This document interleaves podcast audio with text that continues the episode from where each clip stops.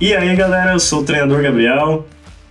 Aí, começando mais um Performance Podcast, eu sou o Lúcio João Pedro.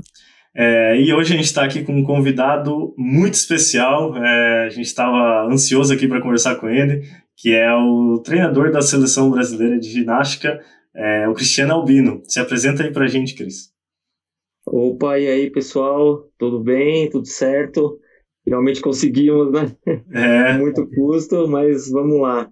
É, Muita correria, né, Isso, ah, faz parte, né? A gente trabalha para isso, todo mundo, né? Mas vamos lá. Eu sou Cristiano Albino, tá? Tenho 48 anos, sou catarinense, mas vivo aqui em São Paulo já há muito tempo. É, hoje eu sou um dos treinadores da Seleção Brasileira de Ginástica Masculina e treinador principal do Esporte Clube Pinheiros também, que é o clube onde eu já estou já praticamente há fazendo as contas assim por cima, uns 30 e poucos anos. Eu fui atleta Caramba. também, né? Então, fui atleta, uhum. fui da seleção, e aí lá eu segui, é, iniciando o trabalho e tô lá até hoje. Pô, que bacana. É, se, se, não, não sabia dessa parte de atleta, mas chegou a, com, a competir competições importantes? Foi pela seleção? Como é que foi isso? Sim, eu competi é, algumas competições pela seleção na década de 90. Uhum. Né, eu cheguei, fui para dois mundiais e fui para uns Jogos Pan-Americanos, assim, né? Que Legal. depois da Olimpíada são as competições mais importantes que a gente tem no, no calendário, assim, né? Da, da ginástica. Pô, Mas... assim, tem uma bagagem então aí para nos passar nesse episódio hoje, então. Tem, tem bastante história aí. Não, fechou. Fica à vontade para contar quantas histórias tu quiser ao longo do, do podcast, tá? Demorou. Vamos, vamos que Pô, vamos. É, eu acho que a gente podia até aproveitar, é, já que a gente vai começar te conhecendo melhor, para começar por, por aí, mais ou menos, né? Então, como é que você. Que idade que você começou a treinar ali na ginástica e como é que é, foi parar até chegar a competições importantes assim? É, primeiro que, é, só, só até complementando o Gabi, tipo, a ginástica por si só já é algo diferente, né? Não é um esporte comum. E, e acredito que, tipo, lá na década de 90 era mais incomum ainda, né? A gente ver atletas, conseguir formar atletas naquela época. Era bem, bem mais difícil assim mesmo, né? A gente, é, eu acho que o dinheiro conta muito, né? O dinheiro que eu digo é investimento, né? Apoio, né, a parte financeira ela, ela tem uma grande interferência aí é, na evolução do esporte, né? Então eu digo sempre que é a época, década de 80, 90 aí eram épocas das vacas magras, né? É, a, o, o, esporte, a ginástica em si, ela foi começar a melhorar de 2000 para cá, então começou a ter mais alguns resultados, né? O resultado traz investimento, né? Então isso a gente sabe, acho que em qualquer esporte. É, é, então, é. Cris, daí com qual idade que você começou ali a, a, competir já? A competir não, né? A treinar a ginástica. É, bom, vamos, vamos voltar lá no passado então. É, como eu falei, eu sou catarinense, né? E um, um período o meu pai ficou sem trabalho, ele acabou saindo da empresa que ele trabalhava. Ele trabalhou, em, a gente morou em várias cidades, né, no Brasil, morou em Goiás, morou em Minas. E o emprego onde ele trabalhava é, tinha muito disso, né? Ele ia para outro lugar, ia para outro estado, né? E num período ele ficou sem emprego e ele tinha uma irmã que trabalhava aqui em São morava e trabalhava aqui em São Paulo.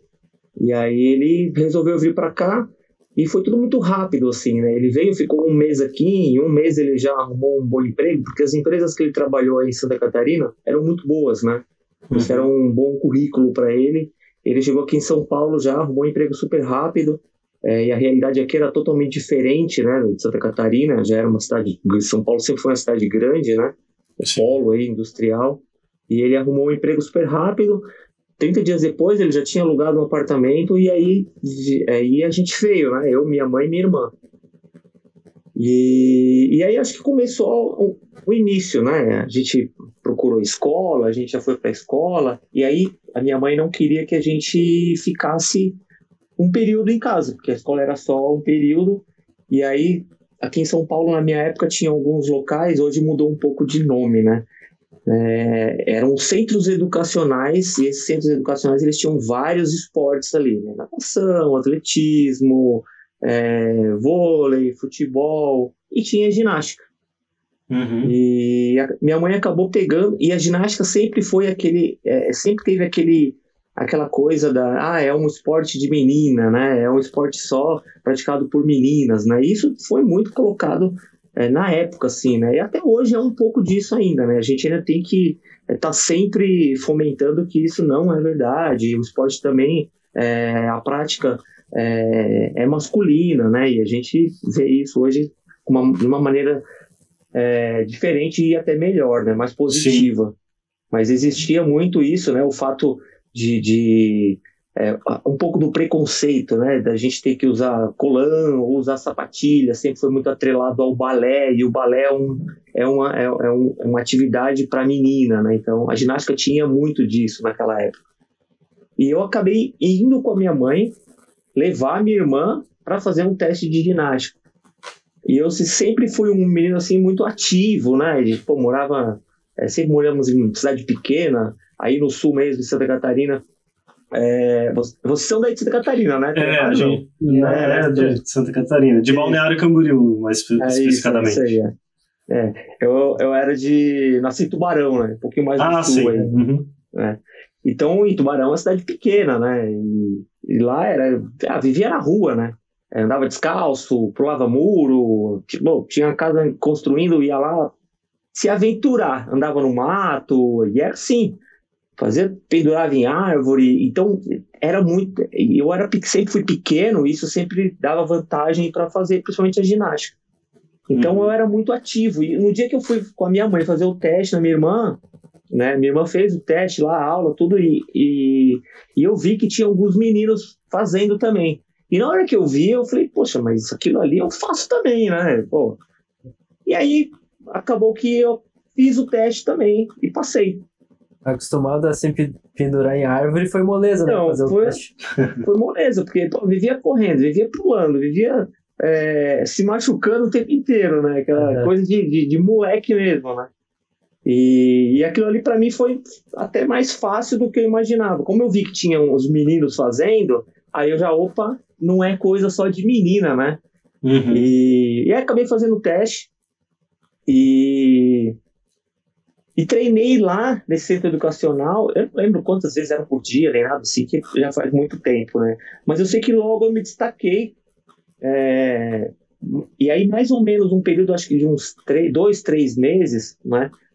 A gente tem aqui em São... É, na época, é, é, tinha isso, hoje ainda existe, né? O Centro Olímpico, né? É o Centro de Treinamento e Pesquisa, que, que é, é um centro aqui com vários esportes que tem, é da prefeitura, né? Só que ele é um centro é, com uma estrutura é, melhor. Né? Tem Sim. um apoio maior da, da, da, prefeitura, tem aparelhos, né? os ginásios é um local que tem é, competições, né? então já é uma estrutura bem maior do que esse centro educacional. Então, esse centro educacional, eu entendo hoje que ele é uma ponte para você seguir é, um caminho no esporte, principalmente na ginástica, né?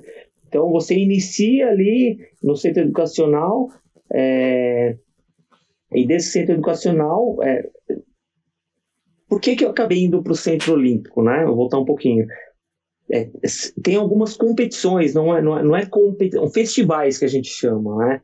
É, festival, o que, que é? Ah, é uma simulação de uma competição, aí você vai lá, participa, ganha uma nota é, regular, bom, ótimo, ganha um diploma, ganha uma, um, uma medalha de participação, né? E vai embora para casa. Então é um, é um festival. Só que nesse festival, é, a, gente chama, a gente fala que tem os olheiros, né? Que aí é, acabam vendo quem ali se destaca, né? E, e acaba chamando você para trabalhar, num, treinar num lugar melhor estruturado. Que foi o que acabou acontecendo, né? Eu acabei participando de um festival e aí já tinha me destacado, e aí a gente foi convidado a ir para o Centro Olímpico. Então aí já, a gente já começa a seguir um caminho, né, é, para você se especializar mais no esporte. Né? Infelizmente a gente hoje no país acho que não existe isso ainda, né? O nosso sistema esportivo, isso é falho, né? Eu acho que, e, o uhum. caminho eu acho que tem que ser por aí.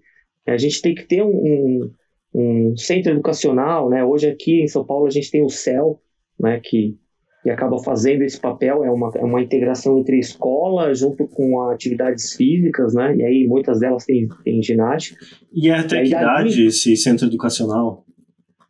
Olha, hoje. É mais jovem, hoje, assim, mais criança, adolescente? É, então, é mais criança, né? É, uhum. Realmente ele é mais voltado para criança. É tipo a iniciação é. no esporte da, da, da galera, assim, que seria mais ou menos pelo centro educacional, então. Exatamente, exatamente. É, é uhum. é, é, onde você colocaria uma criança, é, depende muito da modalidade também, né? De repente o basquete, o vôlei, o futebol pode começar um pouco mais tarde, a ginástica um pouco mais cedo. Isso varia muito de modalidade para modalidade, né? Mas é, é um início, né? É um pontapé inicial que eu digo assim. É como você. Uhum. Porque muita gente me pergunta, né? Aonde que eu posso colocar meu filho para começar a fazer ginástica? Tem algum lugar específico? Tem algum. Entendeu? Então, isso seria um início, né? Eu vejo como um início de um caminho para você, sei lá, ter um, um, um, um, bom nível na ginástica ou em qualquer outro esporte, né? Então, é, eu vejo na, na, ginástica é um pouco falho esse caminho, né? Então muitas vezes a gente tem que pegar o talento, a gente tem que ir atrás, tem que se destacar em algum lugar para é, ser visto em algum lugar para você conseguir chamar ele para um clube, uma prefeitura melhor estruturada, Sim. né? Eu imagino que seja bem complicado mesmo, porque, por exemplo, se eu for pensar aqui na região em estrutura para isso, é, eu fico meio perdido assim, aonde tem, parece que não é tão divulgado quanto, sei lá, uma quadra de esportiva, né, de futebol, vôlei, enfim. É, então eu imagino que, ainda mais na tua época, é muito difícil é, encontrar os, ou até chegar a notícia de que tem um, um local para isso, para treinar e para, quem sabe, desenvolver como uma, uma profissão, ser um atleta, né, ser um esportista. Exatamente. Exatamente. Então, o acesso, né, a gente, isso, eu acho que é o isso. acesso a palavra certa, né? Isso mesmo. O acesso é, ele é um pouco mais difícil, né? Então, se você não entrar numa rede social de um, de um, de um lugar que tenha é, esporte ou num, numa prefeitura, no site da prefeitura, num Instagram, que hoje, hoje tem tudo isso, né? Uhum. E olha que hoje ainda é mais fácil você encontrar do que antigamente, né? Então, você tem maneiras, mais as ferramentas, né, para conseguir encontrar com uma maior facilidade. Então, é, esse, esse seria o caminho, né? Voltando lá para a minha uhum. trajetória lá. E logo eu já fui para esse Centro Olímpico. O Centro Olímpico, aí ele já tinha, era um ginásio maior, era um equipamento completo, né? É, já tinha equipes lá já é, de alto rendimento na época, eu me lembro. Eu, eu era ainda tinha 9, 9 para 10 anos, então estava muito. E o Centro Olímpico ele tinha a categoria adulta, tinha atletas juvenis, tinha atletas infantis, ele tinha todas as categorias. E eu, mesmo indo para lá, estaria já é, iniciando um processo mais específico da modalidade. No, no, centro educacional que eu treinava, ele a gente trabalhava só três aparelhos, né? É, e no hum, Centro entendi. Olímpico já tinha os seis aparelhos, né? Então já era uma coisa muito mais completa, né?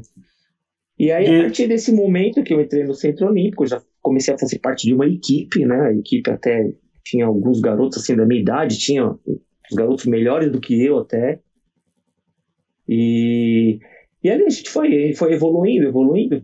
É, comecei a participar de algumas competições já mais oficiais, aí você é, é federado, né? Você precisa uhum. ser federado participar de algumas competições, é, campeonato paulista ou até depois campeonatos nacionais, né, é, os brasileiros. Então você começa a evoluir no esporte. E em um determinado momento, é, dentro do, do Centro Olímpico, né, o Centro Olímpico ele ainda não era o top na época, né? O Centro Olímpico ele é, ele é, hoje ainda ele não é assim o, o, top em termos de investimento, né? A gente tem clubes que têm um maior investimento, a gente tem prefeituras ah, é. que têm um maior investimento, né? Então, em termos de estrutura, hoje o Centro Olímpico é um dos melhores assim em termos de estrutura esportiva, né? Sim. É, o, o único problema é que ele ainda ele, ele ele, ele fica, ele ainda falta, falta um pouco mais para ele atingir, acho que um nível de excelência, né? Isso é em todas as modalidades lá, né? E muita gente acaba saindo de lá para clubes, prefeituras, né? É, vai para até muda de estado, né? Então lá é um local muito bom para evolução, né? Então entendi. Tem clubes melhores então de estrutura que o centro? Sim, tem tem tem clubes melhores, sim. Hum, é, e hoje o Centro Olímpico ele atende assim é, ele tem uma estrutura é, invejável até, eu posso dizer, né? Porque ele tem parte médica, ele tem fisioterapia, ele tem é, toda a parte de preparação física que é necessário, tem psicologia, ele é até hoje mais completo do que na minha época. Né? Uhum. Então, é, hoje ele ainda, ele ainda suportaria mais do que na minha época, porque hoje ele tem mais investimento e apoio do que na minha época ainda. Então, hoje... Sim acredito até que o Centro Olímpico ele, ele consiga ter uma manutenção dos seus atletas por mais tempo. Né? Coisa que na minha época não acontecia. Então a trajetória era mais ou menos essa. A gente começava no centro educacional, ia para o centro olímpico, aí o centro olímpico ele não te dava é, é um suporte maior, você partia para um clube. Né? E esse foi o caminho que acabou acontecendo comigo e com mais alguns. Né? O centro olímpico, num determinado momento, ele, ele é, ficou sem professores lá dentro, né? É, um dos atletas que era do Centro Olímpico, ele já era treinador no Pinheiros, né? Então, por ele ser treinador no Pinheiros e atleta no Centro Olímpico, ele já sabia quem do Centro Olímpico ali já se destacava. Então, eu lembro que na época esse treinador, ele é, chamou eu e mais dois garotos do, do, do Centro Olímpico para ir para o Pinheiros, porque a, é, tinha dado uma quebrada lá com os treinadores, né? Ficou sem professor, ficou sem treinador, mandaram embora, né? Um, uma confusão lá. E aí a gente foi, acabei indo para o Centro Olímpico. É, oh, desculpa, acabei indo para o Pinheiros. Eu fiquei pouco tempo lá Pinheiros, não lembro que ano que foi, isso deve foi 86, 85, por aí. Só que no Pinheiros Aí a pegada era outra. O Pinheiros era o, o clube top da década, né, nesse período aí. O Pinheiros era campeão de todas as categorias. Desde essa época tinha... já era bom, então, já era conhecido, já era um clube forte? Já, já, sim. O Pinheiros sempre foi um clube tradicionalista, assim, em todos os esportes, né? Legal. E na ginástica não era diferente. O Pinheiros tinha equipe em todas as categorias e era a equipe é, era a equipe dos sonhos, né? A equipe que ganhava as competições era, era na todas as categorias, né? Categoria adulta, juvenil, infantil, ganhava tudo. E, e, pelo menos dois, três atletas lá também, no individual, ganhavam tudo também. Uhum. Então, tá no, tá no Pinheiros era sonho, né? era sonho. O clube tinha, dava lanche para você, é, tinha, você ganhava o passe de. O Centro Olímpico também dava, né? O Centro Olímpico tinha refeitório e tudo. Mas o Pinheiros era uma coisa assim, o ginásio era, era muito bom, né? Então, é, na época era o sonho do pessoal, assim, né? Pro, pro Pinheiros. E a gente acabou indo. Porém, o que acontece lá, a minha relação na época com, com o treinador não foi muito boa, né? Uhum ele tinha um perfil de ele tinha um perfil mais agressivo assim mais duro sabe? É... e isso acabou atrapalhando um pouco me deixou muito descontente desmotivado. Eu não entrei no grupo que eu queria fiquei num grupo mais inferior é... comecei a trabalhar com, com, com, uma outra equipe. Aí, só que hoje eu entendo que era um processo né? Então você começava num grupo aí você tinha uma evolução você passava para um outro grupo tinha uma evolução passava para outro grupo né? Então, é, eu sofri um pouco esse período e saída do Pinheiro. Fiquei três meses no Pinheiro só. Uhum. Aí, o que aconteceu? Fiquei sem treinar, parei, tá um tempinho. Aí, acho que a minha mãe tinha visto no noticiário alguma coisa que estava vindo um treinador novo pro Centro Olímpico.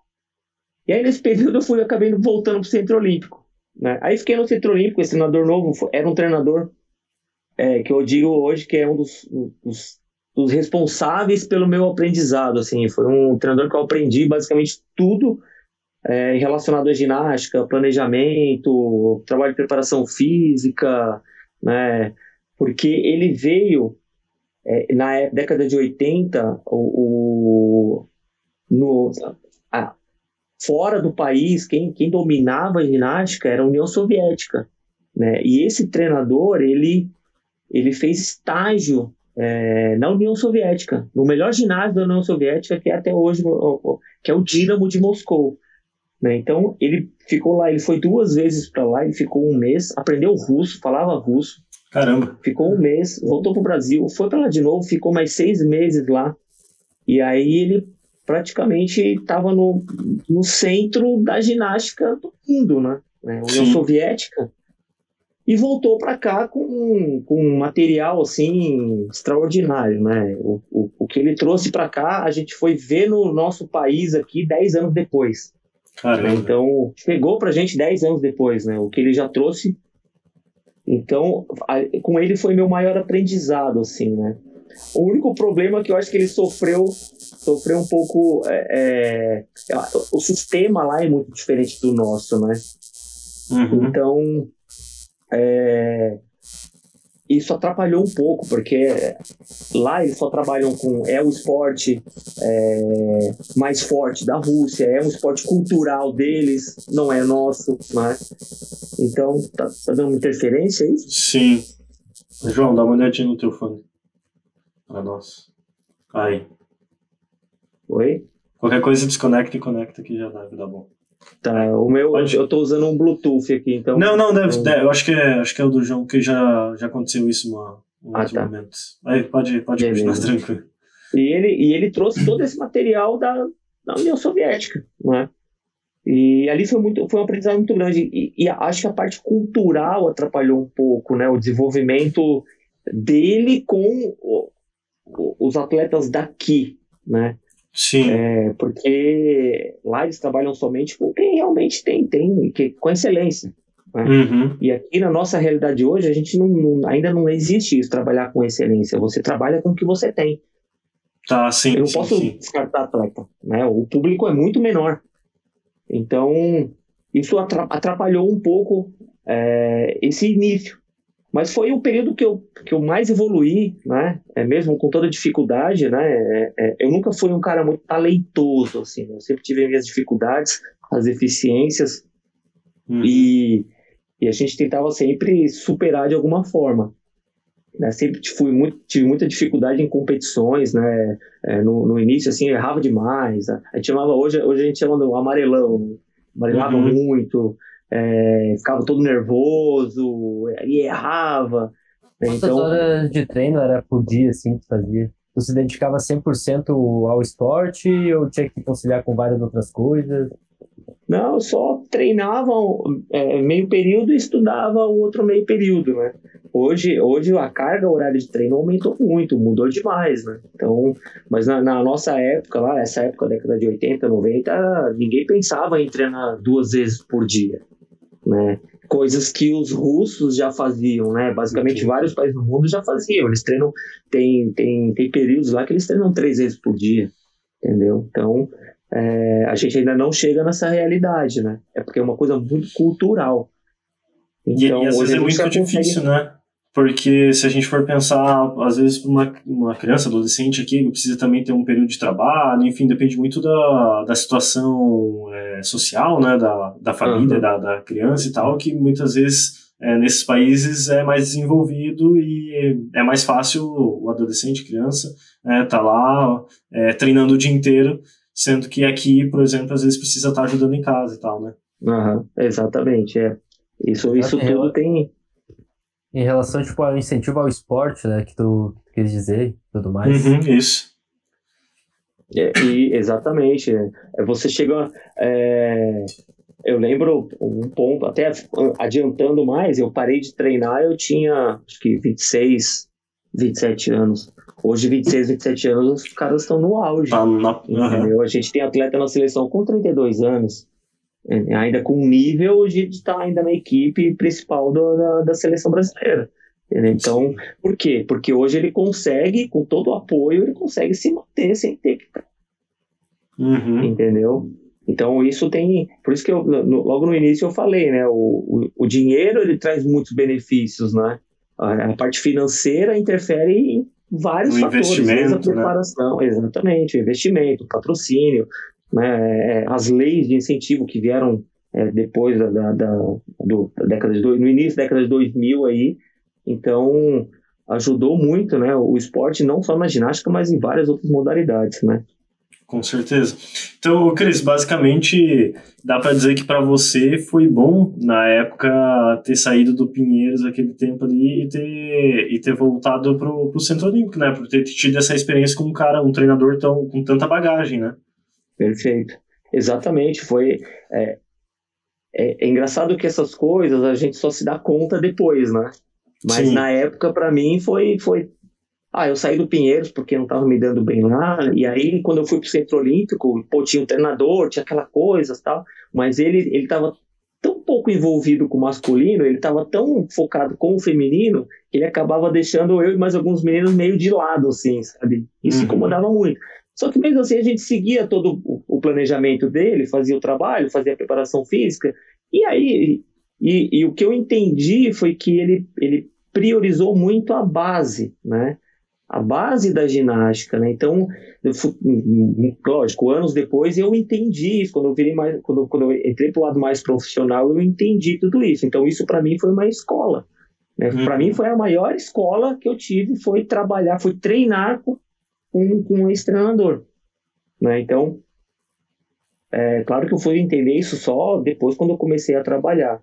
Sim. Né? Então, foi meu maior aprendizado ali. E, e, e por incrível que pareça, né? Eu fiquei, acho que uns três anos no Centro Olímpico ali, e aí, acho que 88, 89, é, esse treinador que estava no Centro Olímpico, ele foi trabalhar no Pinheiros.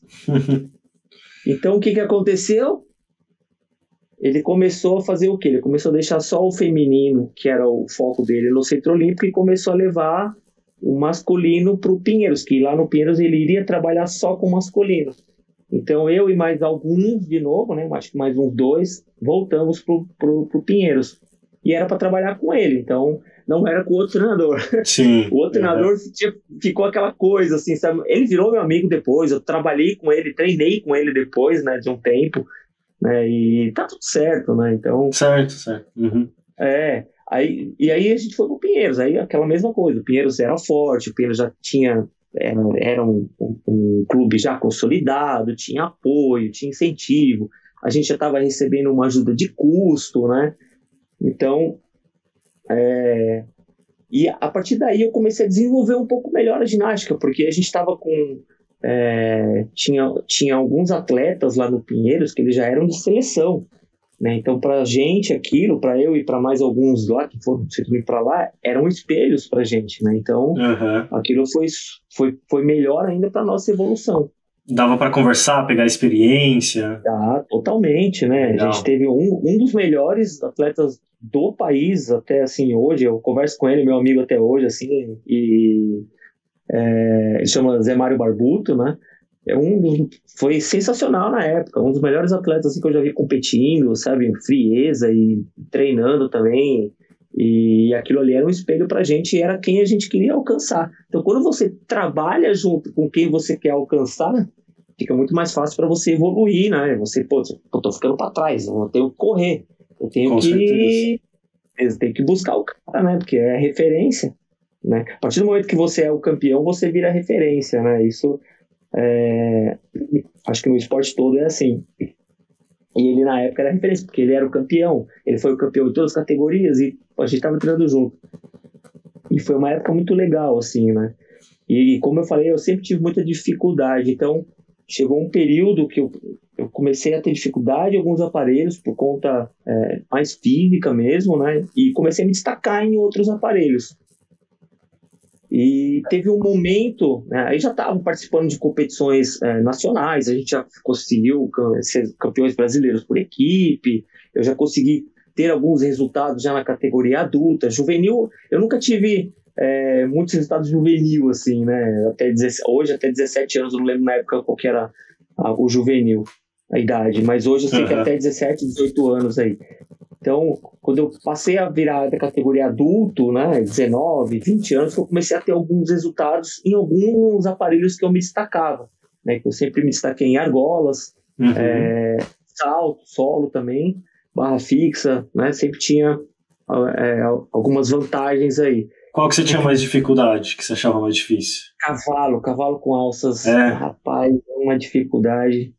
E aí, basicamente, assim, a, Por exemplo. a atividade ela tá, ela tá muito atrelada ao, ao, ao corpo, né? O brasileiro ele é muito, ele, ele, ele tem perna grossa, tem bunda, né? E e, e, e para o cavalo com alça isso atrapalha um pouco, né? Isso se você Entendi. analisar até os atletas de fora, assim, você vai ver que o brasileiro, a gente não tem um atleta brasileiro hoje ou de cavalo, né? Que é uma, é uma coisa meio cultural, assim, do brasileiro, né? aí, aí, por E- exemplo, no início do treinamento lá, Hum. falou que são seis aparelhos, né? Seis, eh, seis tipos, seis modalidades, seis categorias ali da ginástica, né? Aí, por exemplo, tu começa treinando tudo, depois vai se especificando na que tu se dá melhor, ou tu continua treinando tudo mesmo assim? É, você, inicialmente, você começa a treinar, é, dependendo do lugar que você começa, você passa a treinar três aparelhos, assim, meio básicos, né? Só o salto e barra. É, e aí depois você vai evoluindo para todos os aparelhos, mas no começo você vai desenvolvendo todos os aparelhos. Não tem uma coisa assim, ah, não, você vai ser só esse aparelho aqui. Você não identifica no início, né? Ele vai, você só vai identificar isso e direcionar para um determinado um ou dois ou três aparelhos bem no futuro, né? Mas você vai desenvolvendo os seis aparelhos. Enquanto ele estiver tendo é, é, enquanto ele estiver tendo evolução nos seis aparelhos, ele vai fazendo seis aparelhos.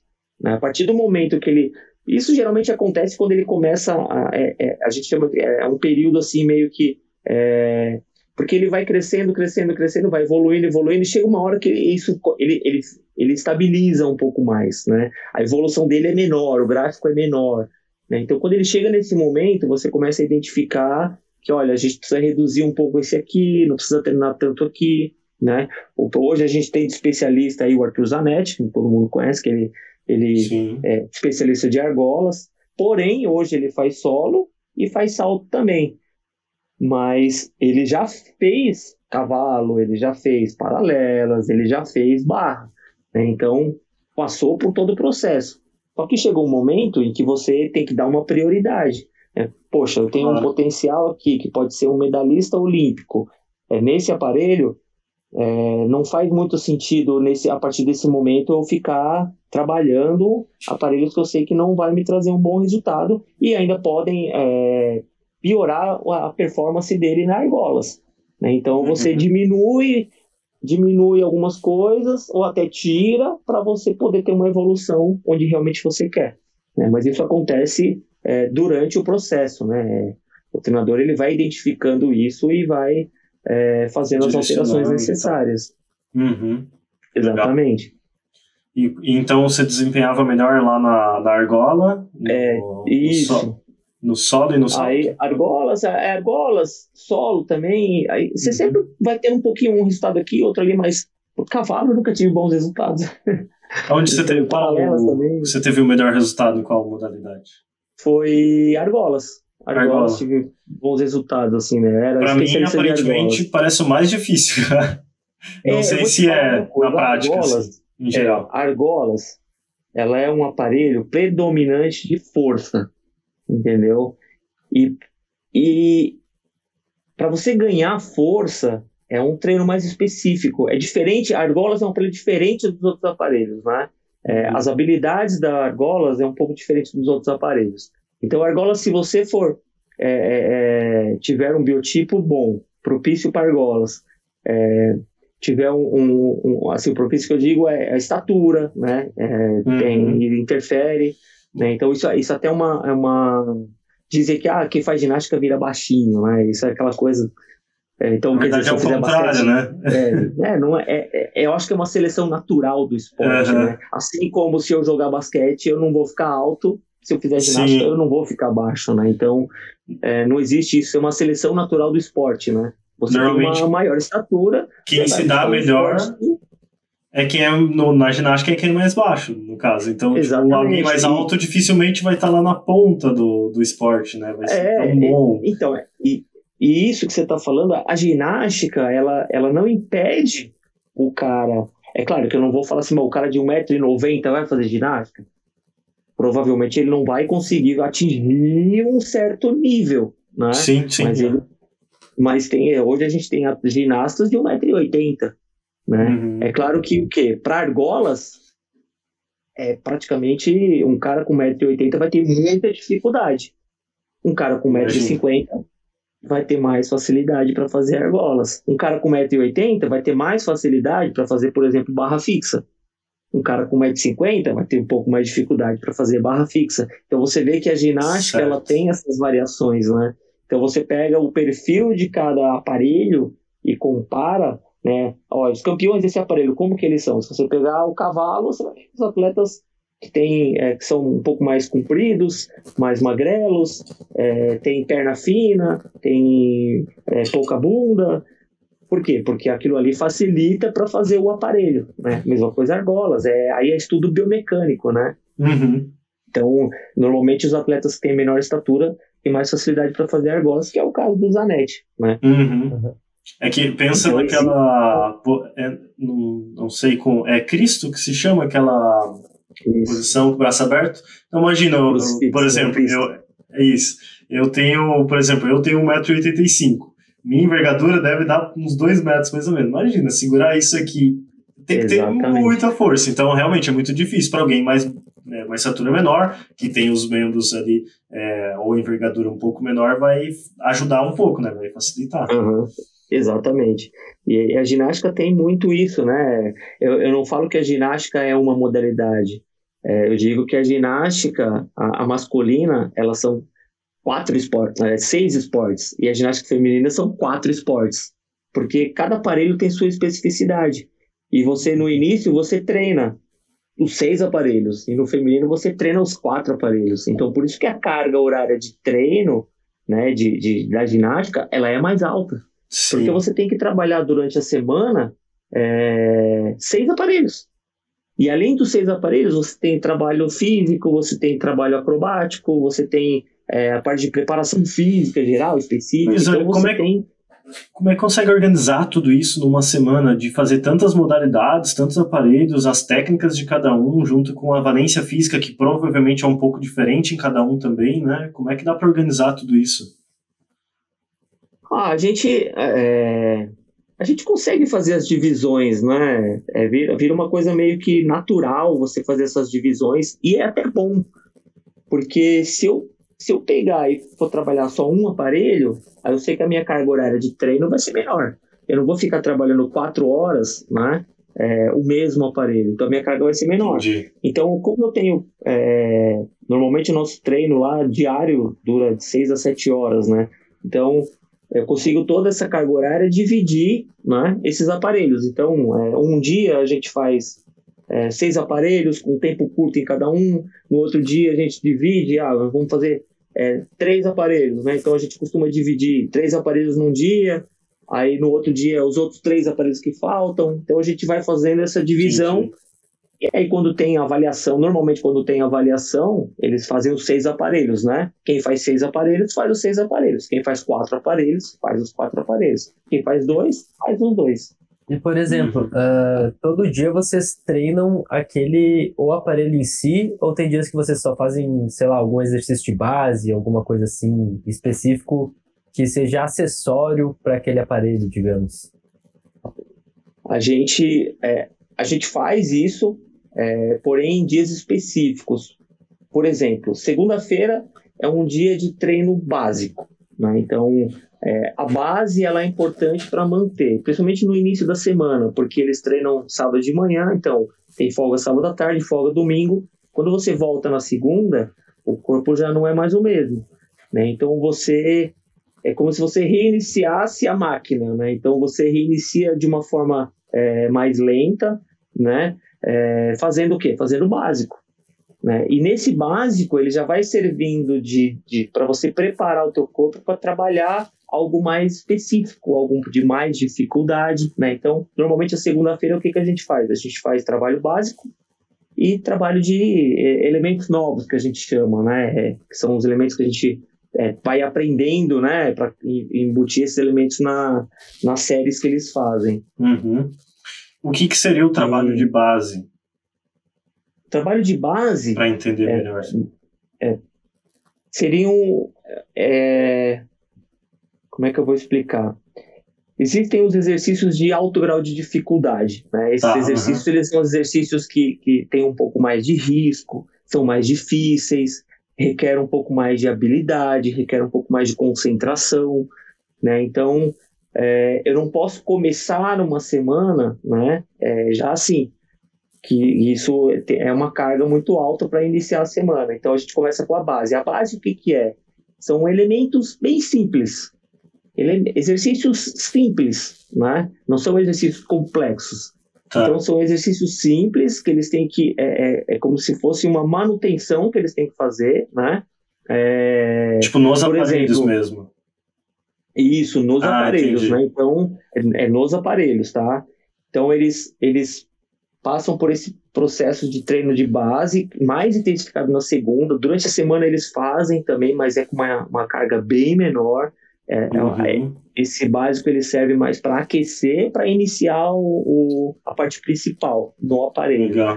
né? Então, na segunda-feira eles dão, eles treinam até um pouco mais da base. Não é só só repetir, só ir ali fazer Tipo, uma vez e, e já muda, né? Então, na Dando- segunda-feira eles repetem.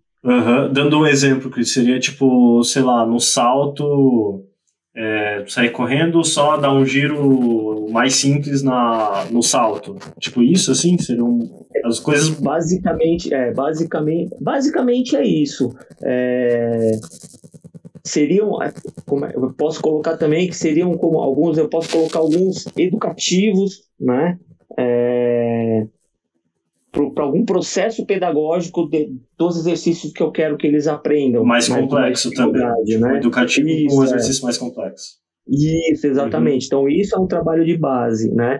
É, normalmente, a base, a gente fala que é, são os exercícios que eles aprenderam no início do desenvolvimento da ginástica. Uhum. Então, quando eles começaram a treinar ginástica, eles aprenderam, foram aprender tudo isso. Então, quando eles eram novinhos, aquilo ali era difícil para eles. Hoje não é mais. Hoje eles já fazem com uma certa facilidade, porque são exercícios simples, né? Só que eles precisam continuar trabalhando essa base, né? Sim. Porque essa base ela dá uma manutenção para os exercícios é, mais, mais com mais grau de dificuldade. É, o E próprio nome já diz, né? É, pode, pode ir lá, Gabi. Tá, Os ginastas, eles acabam treinando musculação, ou LPO, sei lá, para desenvolver força, resistência, alguma coisa assim? Sim, tem, tem todo um trabalho de musculação aí. No começo, é, quando eu comecei a trabalhar, eu, eu fiz alguns cursos, né? Eu fiz muita musculação, meu treinador passava muita musculação. É, eu fiz alguns cursos depois para poder trabalhar também e passar. Porém, depois de um período, é, é, eu parei de fazer essa parte, né? Isso foi uma coisa que foi, foi evoluindo com o tempo, né? Eu parei de fazer essa parte, que começou a cuidar disso é o preparador físico. Né? Então, a gente tem um preparador físico no clube que faz o trabalho que a gente precisa de acordo com o nosso planejamento, né? De acordo com as competições, tudo isso, ele vai mudando de acordo com as nossas necessidades também diárias no ginásio. Que legal. Então, hoje quem faz a parte de musculação é o preparador físico. E quantas vezes eles vão para esse tipo de treinamento, por exemplo, na semana? É antes de, de treinar a parte mais técnica, digamos assim, né? De fazer a parte ali das modalidades, né? É, a parte prática ali, ou é depois, é todos os dias, não é? Eles vão três vezes por semana, Uhum. alguns vão quatro, alguns vão três. Né? Isso vai de, de acordo com o planejamento também, de acordo com o preparador físico. É, só que eles vão sempre depois das duas sessões de treino. Então a gente tem uma sessão de treino de manhã, a gente tem uma sessão de treino à tarde. Passou a sessão de treino. A sessão de treino da tarde é bem curta, né?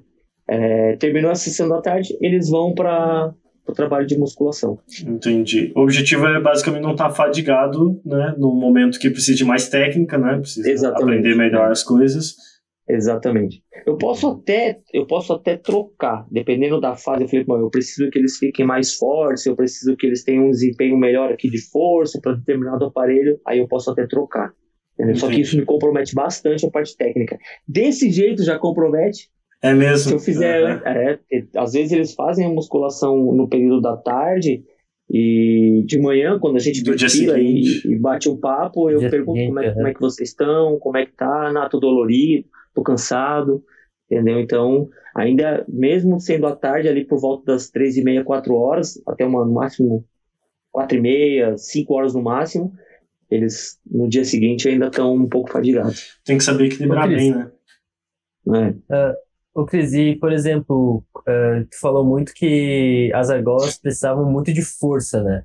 Que é uma das valências que, que existem.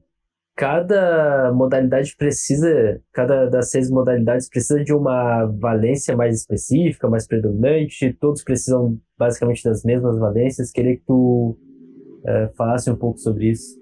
Uhum cada aparelho tem sua especificidade, né? É, o solo, ele é um aparelho é, predominante de pernas, né? Então, é um aparelho mais é, explosivo, né? Então, você tem que ter...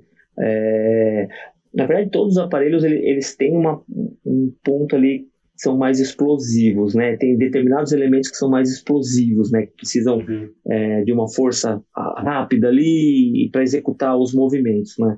Mas o solo, a predominância dele é pernas, né? Então, é, e, e, e para o solo também é, é, muito importante a pessoa, o atleta, ele ter uma, uma noção espaço-temporal muito bem treinada, né? E a gente trabalha isso também fora do solo. A gente tem é, cama elástica, a gente tem tumble track, é, que facilitam esse trabalho acrobático, né? Então, uhum. a predominância ali no solo é isso, é, é eternas e um trabalho acrobático para poder desenvolver as acrobacias, né? É, para executar os elementos no solo.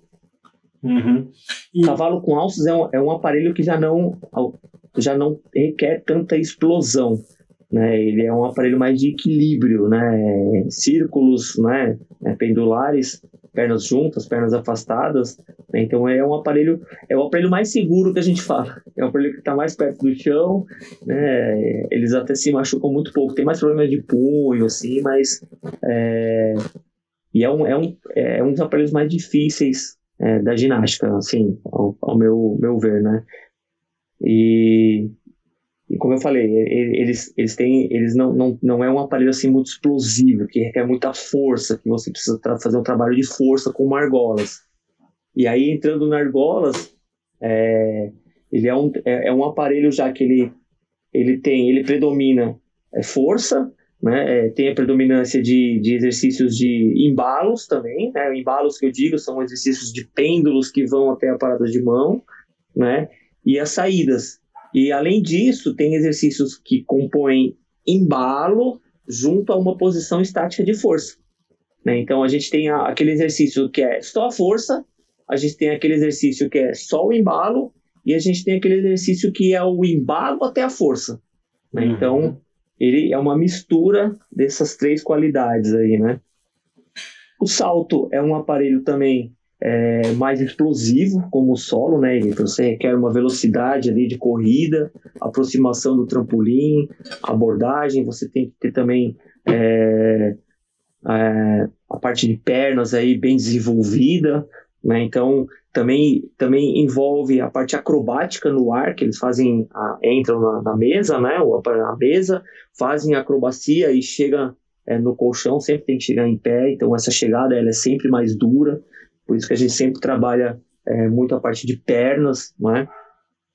A Paralelas também é, é um aparelho que é, ele é dividido, ele é um aparelho que ele requer um pouco mais de até equilíbrio também, como o cavalo, mas ele tem muitos elementos que requer explosão também, né? Então tem exercícios em apoios é, das mãos, tem exercícios em apoio braquial que a gente chama, uhum. né? E tem exercícios em suspensão, né? Então é, ele, ele para cada para cada para cada tipo de exercício ele requer uma qualidade por exercícios de apoio, ele requer aí uma habilidade de, de, de, de, explosão, de viradas rápidas, né, de, de rotações. Então, a Paralelas é um aparelho bem, bem, bem completo, sim, né? É, e é um aparelho também é, bem difícil, porque você faz algumas trocas, você tem acrobacias nele, né? Você faz algumas acrobacias nas, nas paralelas, chega no apoio braquial, tem uhum. trocas de lado, é, tem mortais para frente que você chega é, nas, nos, nas, no, nas paralelas, tem mortais para trás que você chega nas paralelas. Então, ele é, ele é bem complexo, assim, né? Como eu falei, tem apoio de mão, tem apoio braquial, tem suspensão, então ele é bem complexo. E a barra fixa, ela, ela é um aparelho também bastante explosivo, é, principalmente para fazer algum, algumas, alguns exercícios de largadas e retomadas, né, que a gente chama. Então ali requer bastante é, explosão e também a parte acrobática. Ele, os atletas eles fazem é, é, a parte acrobática é, por cima do aparelho, né? E tem que aí tem a parte de retomada também.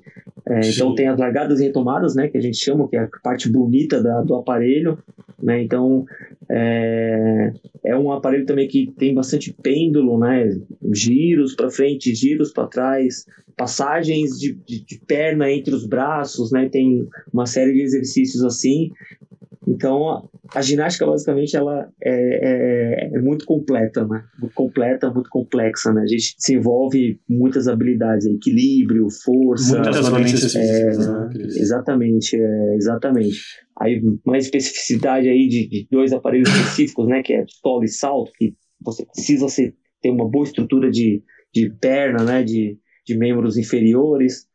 Então, ele é bem complexo. Aí você pensa na argolas, que você tem que ter uma boa estrutura de membros superiores, né? Então, e aí você pega os outros aparelhos que tem que equilibrar um pouco, porque se o cara for muito forte de perna, ele não vai ser muito bom de cavalo.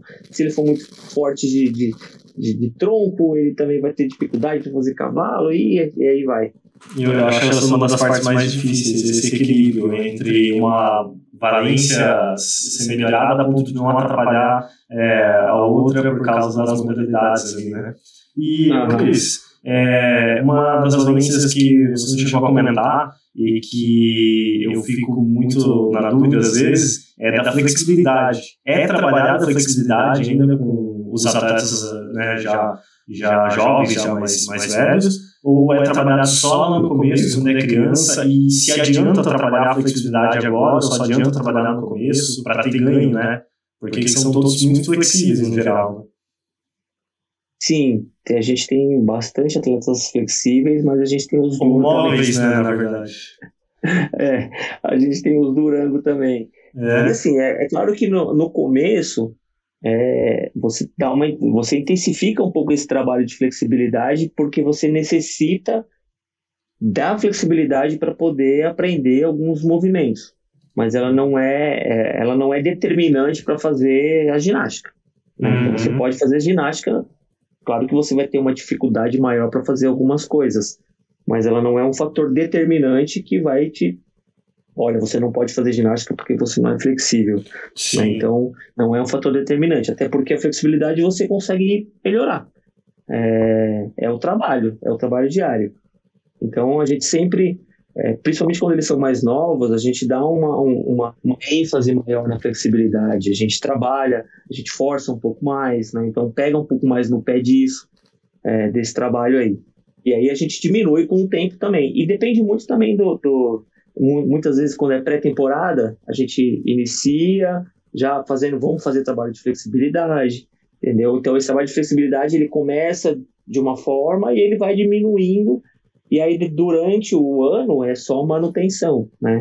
E, e uma coisa que a gente acabou acrescentando muito no trabalho também, é, mudando um pouco a nomenclatura flexibilidade, é a mobilidade. Né? Então, a gente começou uhum. a trabalhar é, muito mais a mobilidade do que a flexibilidade. Né? Então, é claro que a gente trabalha a flexibilidade porque a, a, a flexibilidade em si ela pega alguns pontos mais específicos que a gente precisa na ginástica. Né? Que aí não é só aquela mobilidade ali que a gente tem que fazer. Aí a gente tem que ir lá, botar uma carga maior, é, dar uma esticada mais forte mesmo, né? Uhum. Eu imagino que você deve ter, como chegou a comentar, atletas que geneticamente têm uma flexibilidade maior, né, têm mais facilidade para isso, e alguns que devem ser mais travados. Mas, no geral, ambos, é, o, acho que uma coisa que vai fazer diferença, me, me confirma se é, é isso que você falou da mobilidade. Porque a flexibilidade é basicamente né, a amplitude ali muscular, de tendão e tal, e a mobilidade é com relação ao quanto a articulação consegue é, movimentar. E eu imagino que é, a mobilidade ela seja não sei, talvez mais importante até que a flexibilidade, então. Olha, eu acredito que os, eu acredito que é, os dois são importantes, porque a Entendi. mobilidade é, ela trabalha um conjunto muito maior de articulações e movimentos das articulações. O que a gente precisa de flexibilidade, ela é mais específica. Olha, eu preciso desse exercício de flexibilidade para fazer tal exercício lá no aparelho. Entendeu? Então eu preciso trabalhar a flexibilidade desse exercício. Entendi. E, além de eu trabalhar a flexibilidade desse exercício, eu tenho mais o quê? Eu, olha, eu tenho mais a mobilidade que eu posso, que vai, te, vai me ajudar na flexibilidade. Entendeu? Então a parte de mobilidade vai me ajudar na parte de flexibilidade. Eu preciso trabalhar aquele exercício específico. Por exemplo, um trabalho que a gente faz muito, que a gente precisa muito, é um trabalho de pernas unidas, né? É, e você descer o tronco. Então a gente precisa ah. muito disso. Uhum. É, então esse exercício a gente trabalha com uma maior intensidade e para esticar mesmo a musculatura, porque a gente sabe que a gente vai precisar é, é, no solo, a gente vai precisar no cavalo, a gente vai precisar na barra, entendeu? Então a gente vai precisar muito. Então a gente tem que fazer um trabalho mais específico de flexibilidade. Né? E, e aí, o que, o que acrescenta e melhora para a gente esse trabalho de flexibilidade? A mobilidade. Que aí a gente consegue, é, de uma certa forma, auxilia o trabalho. Eu acredito que a mobilidade ela vai auxiliar o trabalho mais específico que a gente precisa de flexibilidade. Então, elas então, em conjunto, né? Basicamente. Isso, exatamente. É em conjunto ali. Bacana. E, Cris, uh, como que é conseguir é, tá colocando, tá trabalhando com atletas de tão alto nível, né? Porque o Brasil ultimamente tem ido muito bem né, na, na ginástica. E como que é estar tá trabalhando com atletas de, de ponta e tá fazendo esses atletas chegarem lá? Olha, uma boa pergunta. É... Eu acho que é trabalho, né? Muito, Muito trabalho, claro que. É claro, é então, é treino, é dedicação, é vontade. Você, é... Eu acho que tudo está relacionado a você também é, querer, né? Estar tá no lugar certo, buscar o lugar certo para estar. Tá, é... E assim, eu sempre tive, eu sempre tive, quando eu treinava tudo, eu sempre tive é, um sonho, né? Na verdade, acho que começa tudo com um sonho. Digo assim, mais especificamente para mim. Eu era atleta, tudo, cheguei ao ponto de ir para a seleção, né? Quase parei, voltei, entrei uhum. na engenharia, fiz um ano e meio de engenharia, aí entrei na educação física, foi meio conturbado aí, né? Meu, meu um período meio que final assim resolvi parar de fazer ginástica porque não tinha conseguido entrar para a seleção, aí acabei indo treinar em outro lugar durante um ano, aí entrei na seleção, aí, aí começou a dar uma melhorada, e a partir dessa melhorada, desse, de alguns resultados positivos que eu fui tendo, foi amadurecendo a ideia de Olimpíada na minha cabeça. Entendi. Né? Então, eu queria muito ir para a Olimpíada. Eu queria ir para a Olimpíada. para você ver como a gente é, a gente tinha uma mentalidade muito muito inferiorizada na época, né? A gente era uhum. se sentia muito muito ruim, né? Era um país muito ruim na ginástica, né? Então, meu primeiro mundial eu fiquei mais olhando do que treinando, vergonha. Vergonha, sabe assim, de ver tanta gente boa fazendo um, mundial e você ali achando que foi ginástica, mas a partir desse mundial, o meu resultado nesse mundial me abriu um pouco, eu falei, poxa, não tô tão longe né? Poxa, dá? Pô, preciso treinar um pouco mais, trabalhar um pouco mais. Então, isso me abriu um pouco os olhos e me trouxe a vontade, né? O sonho de ir para uma Olimpíada. Eu falei, poxa, então eu coloquei é, como, como objetivo para mim assim, buscar uma vaga para a Olimpíada de 2000 aconteceram várias coisas, eu me lesionei, é, tive problemas físicos e acabou não dando certo. E era muito difícil para a gente conseguir a vaga na época, né? conquista da vaga era, era muito difícil, né?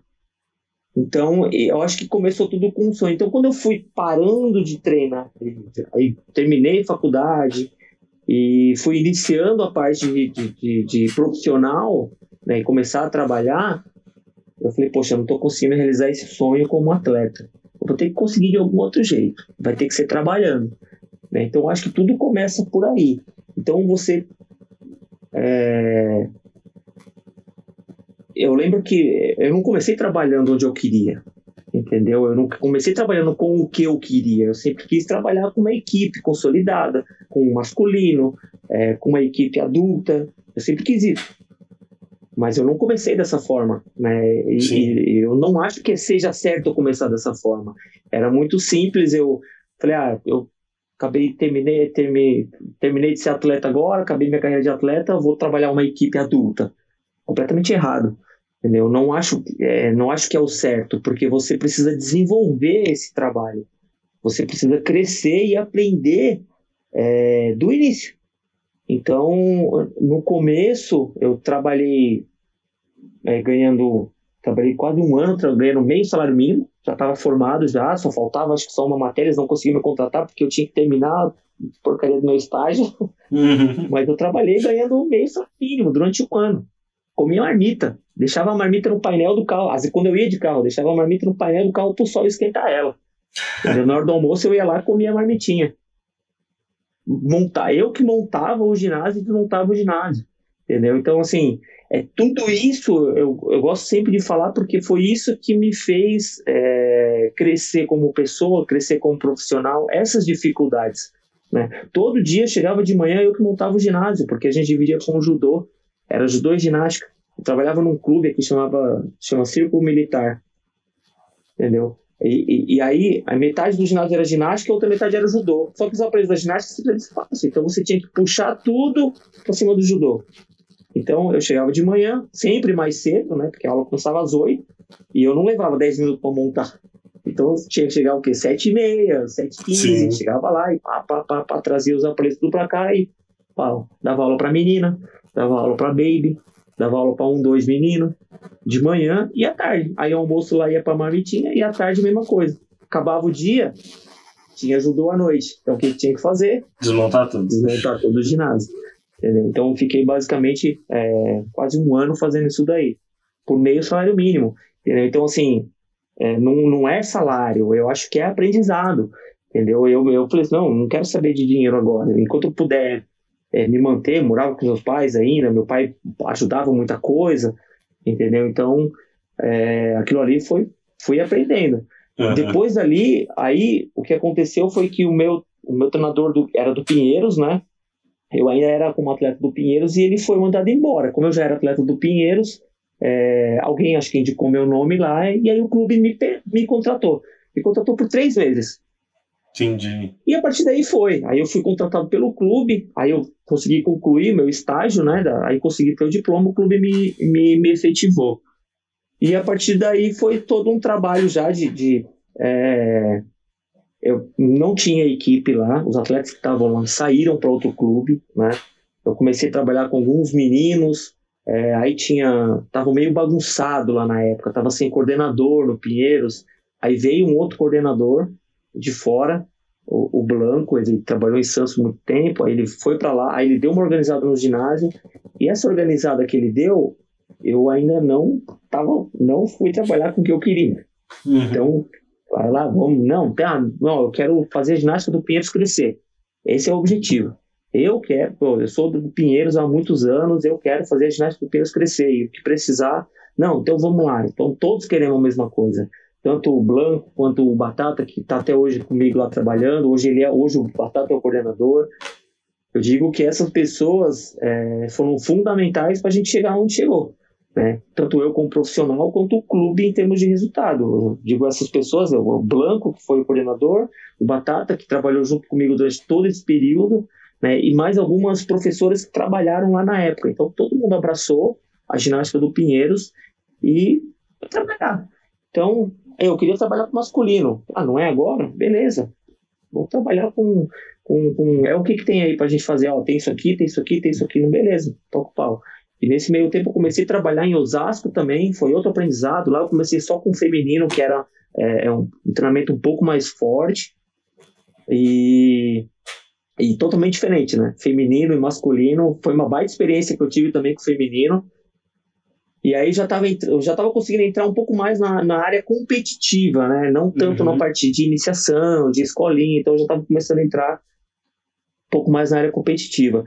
E a partir daí, acho que foi só. só é, passou um ano, passou dois, e aí eu já comecei, a gente começou a, a, a formar as equipes masculinas do Pinheiros, né? Então a gente já conseguiu ter um grupo, né? Aí eu fiquei com o um grupo infantil, o Batata ficou com o um grupo pré-infantil, porém os dois grupos eles estavam interligados, então a gente conseguiu fazer, desenvolver um trabalho ali é, com essa intenção. Né? Não, vamos, a gente vai conseguir chegar, a gente vai fazer essa ginástica crescer e a gente, eu quero, eu particularmente, aí era uma coisa minha, né? É, eu quero chegar é, aí para uma Olimpíada, participar de uma Olimpíada, eu quero ter, eu, eu quero, eu vou atrás disso, entendeu? É claro que você não vai sozinho, né? Sim. É, você precisa de apoio, apoio de outras pessoas, você precisa de um clube coeso, você precisa de equipamento, você precisa é, do mais importante, os atletas.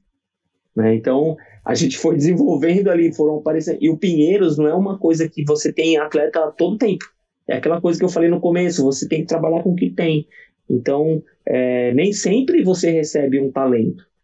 Então, então quando você, você recebe um talento, eu não gosto de falar talento, nem sempre você recebe um atleta que tem excelente aptidão para o esporte. Eu não Sim. gosto de falar talento porque o talento. É... Parece que desmerece, você acha? É, é não, não é aquela questão do, né? do, esforço, né? É, Parece então, que a pessoa porque... não precisa se esforçar. Exatamente, exatamente, é isso. Então eu prefiro, eu prefiro falar, não, esse cara tem aptidão para o esporte. Certo. Entendeu? Ele, tem, ele é apto para fazer esse esporte. Porque ó, a condição física dele é boa, né? A gente falou um pouquinho de flexibilidade, é, força. Então, Sim. poxa, ele tem, ele tem isso, né? Agora, o que vai trazer ele ter o resultado vai ser como ele vai desenvolver é o trabalho. e como ele vai trabalhar, exatamente, como ele vai trabalhar. Porque eu já vi é, atletas que talentosos, né, que a gente chama de talentoso, que não chegou em lugar nenhum. E vi atletas que não têm talento nenhum chegar muito mais longe. Né? Então, eu não gosto de falar, caça, ah, vamos, vamos, é, vamos fazer um projeto caça-talento aqui, vamos fazer um projeto. Sim. Pô, aquele cara é talentoso, poxa. Então, não gosto de usar essa palavra. Eu prefiro, pô, o cara tem aptidão para fazer esse esporte. O cara tem tudo para fazer esse esporte e se desenvolver bem nesse esporte. Né? Então, só vai depender dele e vai depender de quem está trabalhando com uhum. ele também. E algum dos atletas atuais hoje de ponta, você conseguiu trabalhar com eles desde cedo? Tem algum deles? Tem. É, hoje, o que, o que começou desde cedo e está até hoje é o Arthur Nori. Uhum. Então ele começou trabalhando lá.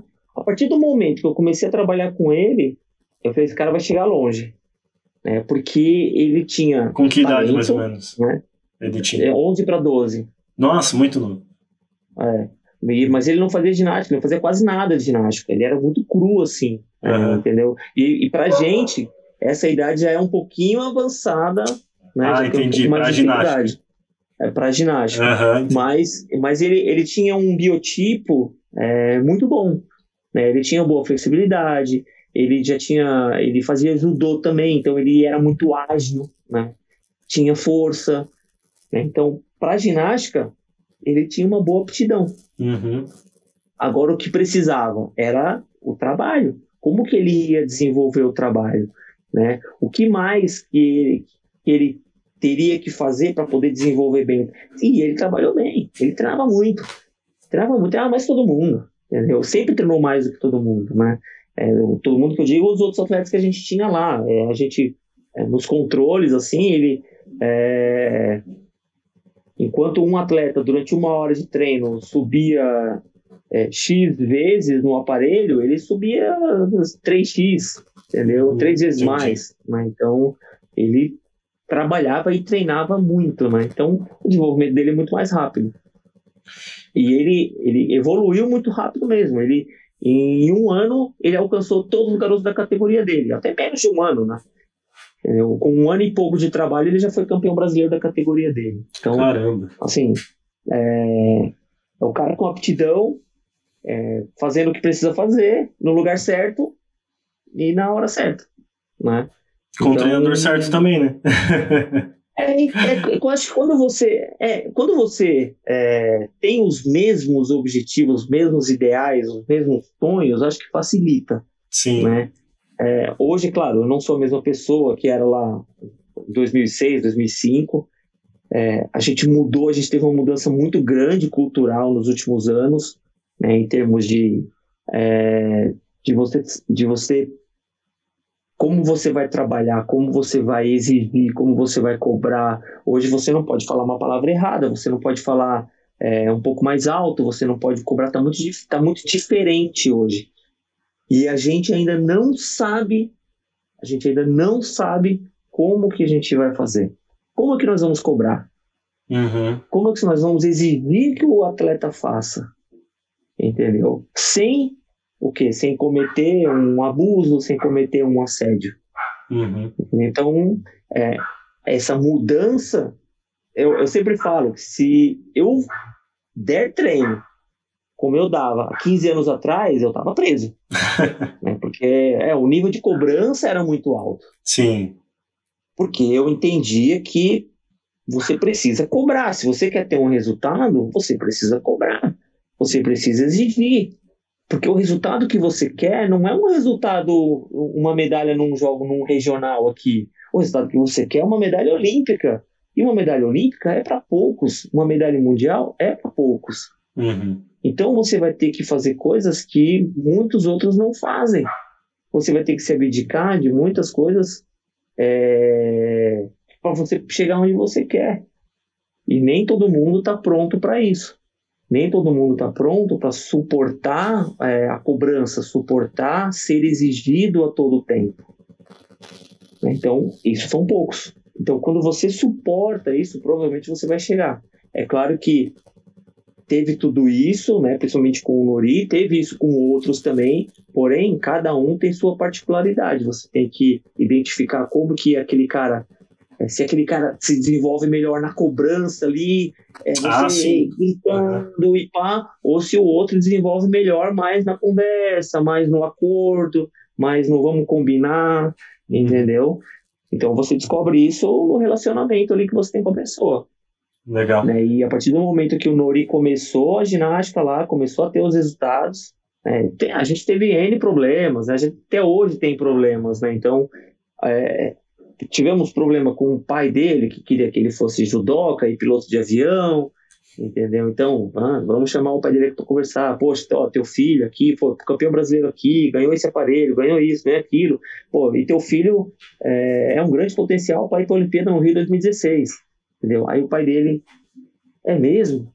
Uhum. É, todos falando, pô. Então, tá aqui os resultados dele, ó. Aí o pai dele parou de, de de, de ficar né, buzinando na orelha, não, você tem que ser piloto de avião, você tem que é, ir pro judô, né? Então, aí o pai dele aceitou isso daí, né? E aí passou a apoiar. Então, a gente tinha mais um apoiador. Então, a gente vai enfrentando problemas, assim, durante a trajetória, né? Em que momento ali que você começou a trabalhar com a seleção brasileira? Em que ano e como que você tipo é chamado pela, pelo comitê para trabalhar para fazer um formar um time da seleção? Como é que funciona? É um processo, né? É, é claro que assim na minha época de atleta era de uma forma. Quando eu passei a fazer parte, é, eu acho que foi de uma maneira muito positiva até, né? É, e acredito que de uma maneira correta. Eu não, eu não saí de um treinador do Clube Pinheiros e passei a ser treinador da seleção de uma hora para outra. Então, assim, é claro que a gente já vinha desenvolvendo um trabalho no clube, já vinha obtendo alguns resultados. O Nori não foi o primeiro atleta nosso a entrar na seleção. A gente já teve outros atletas, né, é, que entraram na seleção antes dele, Guto, Adam, é, Pericles, né? O Pericles era um que trabalhou comigo, foi o primeiro a entrar na seleção, o Felipe também. Hum. Então, então tinha Péricles, Felipe e, e, João, que eram um pouco mais velhos até que o Nori, Gustavo, alguns outros.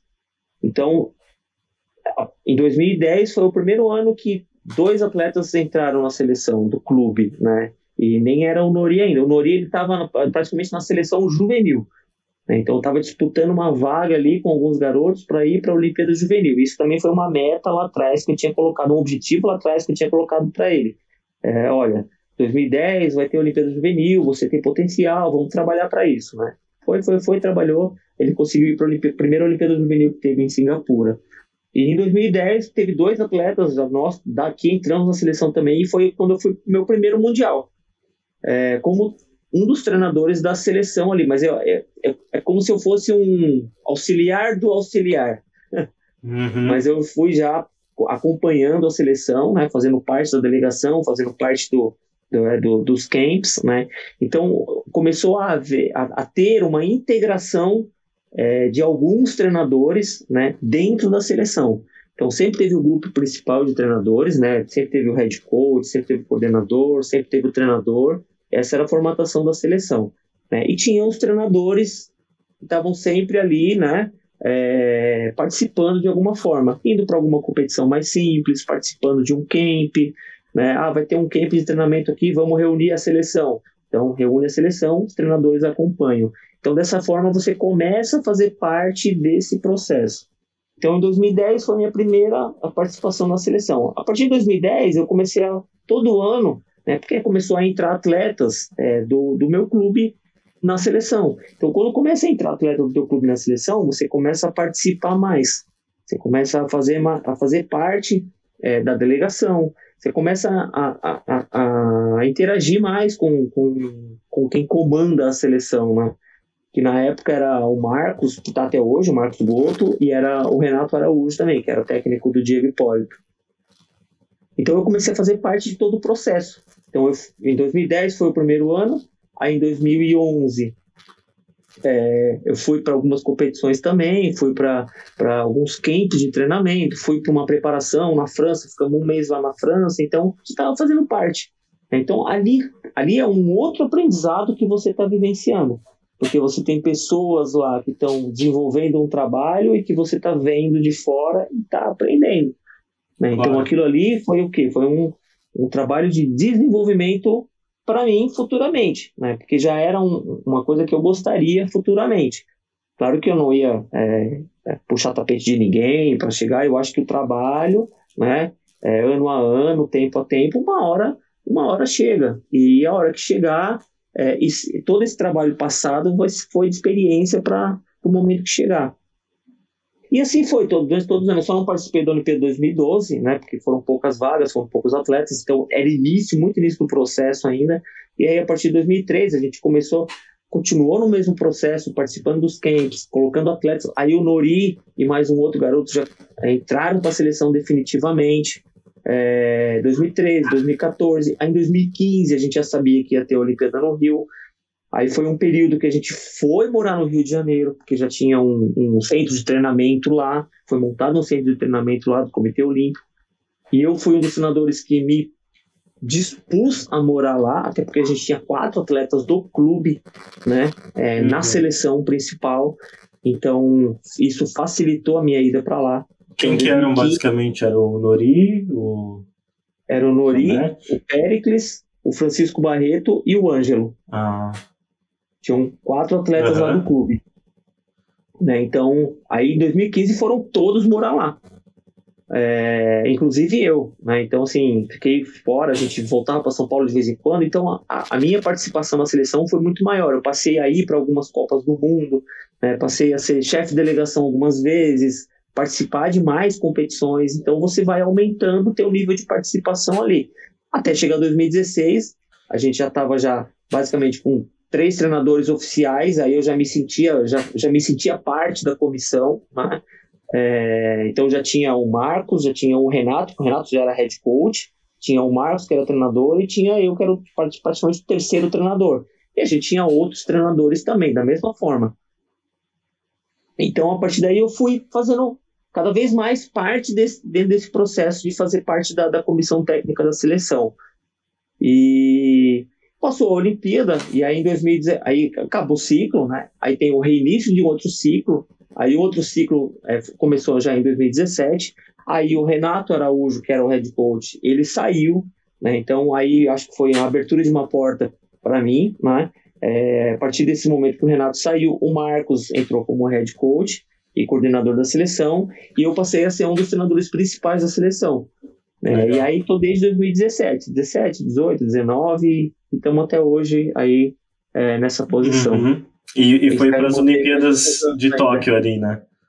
Isso, e aí a gente acabou é, fazendo já todo um trabalho, aí todo um programa de, de treinamento aí para a Olimpíada de Tóquio. Legal, bacana. E a princípio pretende estar presente na próxima já, na próxima Olimpíada. Eu sempre a falo que é vou me aposentar, mas eu não consigo. ah, imagina agora que tá. Ah, aposentado, cansado, vou... é, mas não dá, não, a gente não consegue. Uhum. A, a, paixão é, é maior, né? Eu imagino, eu imagino, ainda mais trabalhando assim em Olimpíada, com atleta de ponta e vendo os atletas que você trabalha ganhando os, uh, as medalhas, as competições importantes. Nossa, deve dar um orgulho enorme, né? Eu, como treinador, fico só imaginando assim o, o quanto deve ser legal e ainda mais vendo de perto lá, né? Uhum. É, é aquele negócio, né? É, quando você praticamente tem paixão pelo que você faz, você faz com, com gosto, né? E, e é o amor, né? Eu acho que o amor é o que conta tudo aí. Né? Amor pelo trabalho, amor pela profissão, amor pelo que você faz. Faz você enfrentar qualquer coisa, né? Qualquer dificuldade. Até as vontades de, de se aposentar passa. e, Cris, é, o que, que você imagina para o nosso esporte daqui para frente, como ginástica? É, ainda está em progressão, em evolução, tem muito caminho pela frente? Uh, ou você acha que daqui a uns anos a gente já começa a, a ser melhor ainda? Porque pelo que eu vi já evoluiu bastante, né? Olha, a gente vai passar por um momento difícil. Acho que todo esporte passa por um momento difícil, né? É, a gente viu isso na ginástica feminina. A ginástica feminina sempre foi é, muito melhor do que a masculina, até posso dizer. É, Porém, ela passou por uma dificuldade muito grande, por um período. Ela passou por um período muito bom e ela passou por um período ruim, né? É, e está se elevando de novo com o resultado da Rebeca, né? Então isso é bom para ginástica. E muitas vezes passar pelo momento ruim não quer dizer que vai acabar. Passar pelo momento ruim, é, eu acho que é um ponto para você é, enxergar onde estão as deficiências e, e, e os problemas e procurar evoluir a partir dali. Né? Então, eu vejo hoje é, que a gente vai passar por um, um, momento difícil. A ginástica masculina, a gente vai passar por um momento difícil. A gente passou, teve dois anos de pandemia. Sim. A gente ficou um ano é, sem ir para o ginásio.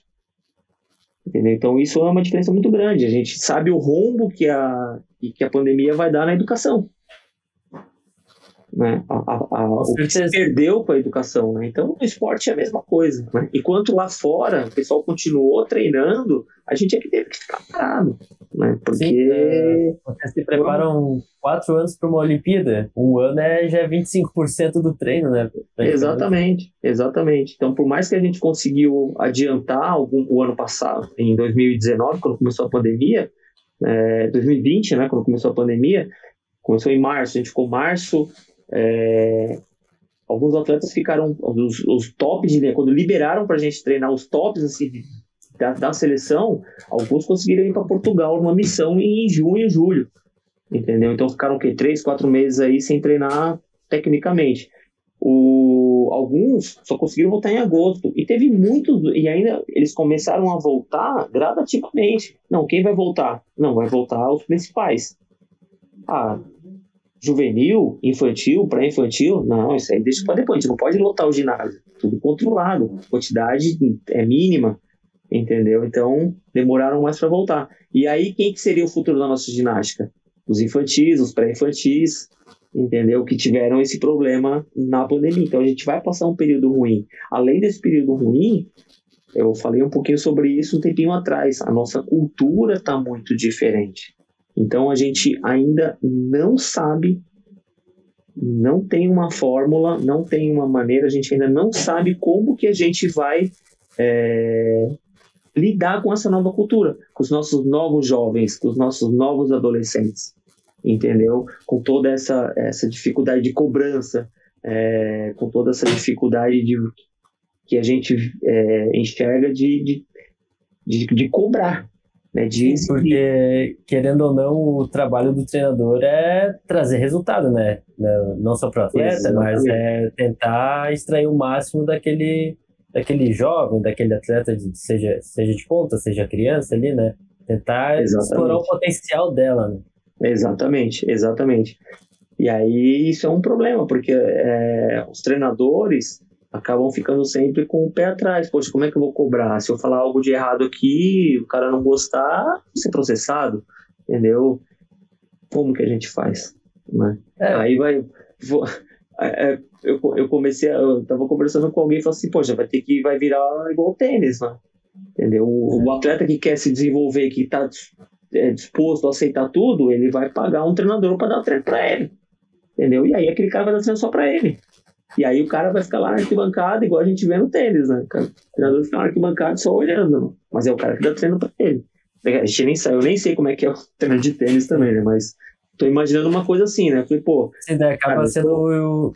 cada vez menos acessível, né? Um esporte que já dá para dizer que é pouco acessível, né? Como a ginástica, acaba sendo é, menos acessível ainda, né? Porque daí acaba Exatamente. sendo mais elitizado, a pessoa já tem que ter uma grana para estar investido sempre em treinador tudo mais, né? Mas deixa é. eu perguntar, eu como nutricionista tenho uma dúvida. Uh, em relação aos atletas, até ali do Nori e tudo mais, atletas que tu acompanha mais, eu como nutricionista queria saber, eles chegavam a ter um, uh, um acompanhamento nutricional, cuidar da alimentação, fazer dieta, ou era totalmente largado? Não, tem, tem sim, já há bastante tempo. É claro que lá no começo, que eu falei, as coisas foram progredindo aos poucos, né? Eu falar para você que lá em 2005 tinha, não, não tinha. 2006 tinha? Não, também não tinha. É, as coisas, elas, a partir do momento que se tem investimento, né, é, as coisas vão melhorando. Então você começa a entender a necessidade de ter o nutricionista, a necessidade de ter o fisioterapeuta. Então, assim, o que, que passou? A... Primeiro, o que, que nós começamos? O clube já tinha a área de, de preparação física. Então, o preparador físico começou a fazer parte. Ah, tem a parte da medicina esportiva, a parte de tratamento e fisioterapia. Opa, o fisioterapeuta começou a fazer parte. Então você começa a agregar as tuas necessidades diárias, as tuas necessidades diárias, semanais, de treino, o que que precisa? Poxa, eu preciso melhorar a parte de alimentação, temos que agregar um nutricionista. O nutricionista começa a fazer parte do grupo multidisciplinar. Pô, o cara tá com problema de cabeça, não consegue competir bem, é, tem problema em casa, família, uma série de coisas. Precisamos agregar o psicólogo. Então, sempre é, a necessidade do treinador, qual que é a necessidade? Que o treinador enxerga para esse atleta. Ah, o cara tá com esse problema. Quem que pode ajudar? Qual que é o profissional que pode ajudar? É esse. Vamos trazer ele. Entendeu? Então, é, médio, mais de um médico, três, quatro médicos, biomecânico, nutricionista, fisioterapeuta, psicólogo, preparador físico. Né? Então, tudo começou a fazer parte. Então, cada um tem o seu papel e a sua importância. E isso que dá o diferencial, porque no começo o treinador é tudo. O treinador é o psicólogo, o treinador é, recomenda é, não comer besteira, né? Cara, não come besteira, não toma refrigerante, isso todo mundo sabe que é ruim, né? É, precisa cuidar da alimentação. O treinador é o, é, o, é, o, é o cara que dá a musculação, o treinador é o, o pô, tô com dor aqui, cara, não é nada, não sei o quê, acaba sendo médico ali, toma um anti-inflamatório entendeu? Então, a partir do momento que você tem acesso, tem investimento e tem acesso às pessoas é, para te ajudar nesse trabalho, tudo facilita, né? E eles têm que seguir, é, seguir a dieta faz parte da, da, do trabalho também. Pô, era isso aí que eu queria saber mesmo. Oh, perfeito, perfeito. Legal. É, Gabi, tem mais alguma pergunta, alguma dúvida? Eu acho que conversamos sobre tudo, cara. Ou quase tudo, né? Mas foi muito enriquecedor para mim e me Legal. fez entender e entrar um pouco mais nesse mundo com um olhar profissional, digamos assim, que era algo muito curioso, assim, saber, digamos, entre aspas, dos bastidores, né? Porque a gente uhum. vê o atleta competindo, mas uh, eu querer é, ou saber como, como que ele chegou lá, é, uhum. é, eu acho que é, é uma coisa que Claro, é, para mim é muito curioso porque eu sou um treinador, mas imagino que para muitas pessoas também seja de curiosidade saber a rotina desses atletas, uhum. né, e saber como que é um, um treinador preparando eles, né. Então, para mim, esse podcast foi incrível. Legal, legal, muito, muito bom. Eu também gostei bastante, assim, é, são, é, são coisas que é muito interno, né, muito particular né? Só, só assim nesse bate-papo que, que a gente acaba descobrindo mesmo, né? Claro. Uhum. Não, perfeito. O recado foi dado, Cris. Obrigadão pelo convite. Foi, foi animal, cara. Foi, Aham. foi incrível aí. Obrigadão mesmo. Eu que, eu que agradeço aí o bate-papo, foi muito bacana e espero que tenha atendido aí a- a- as necessidades. Espero que Com vocês tenham certeza. gostado e, e quem mais for assistir aí também fico à disposição aí, tá? Se alguém quiser aí e-mail, alguma coisa, contato aí, quiser bater um papo, me coloco à disposição aí pro que quiser e mais uma vez muito obrigado aí pela, pelo tempo de vocês aí. Nós que agradecemos. Fechou. E, Cris, como é que é a tua rede social lá, só pra gente deixar pra galera? Vai, vai deixar aqui na descrição também daí do vídeo. tá? É Chris, underline, Jim, de ginástica, né? Aham. É, em inglês. JY. É, né? Isso, é, G, é, é GYM, Opa, Jim, desculpa, G, isso. GYM, underline, coach. Chris Jim Coach. Aham, fechou. É isso, Tá Cris. Fechou. Obrigado, tá? Então tá. Gente, obrigado, um abração aí. Até a próxima.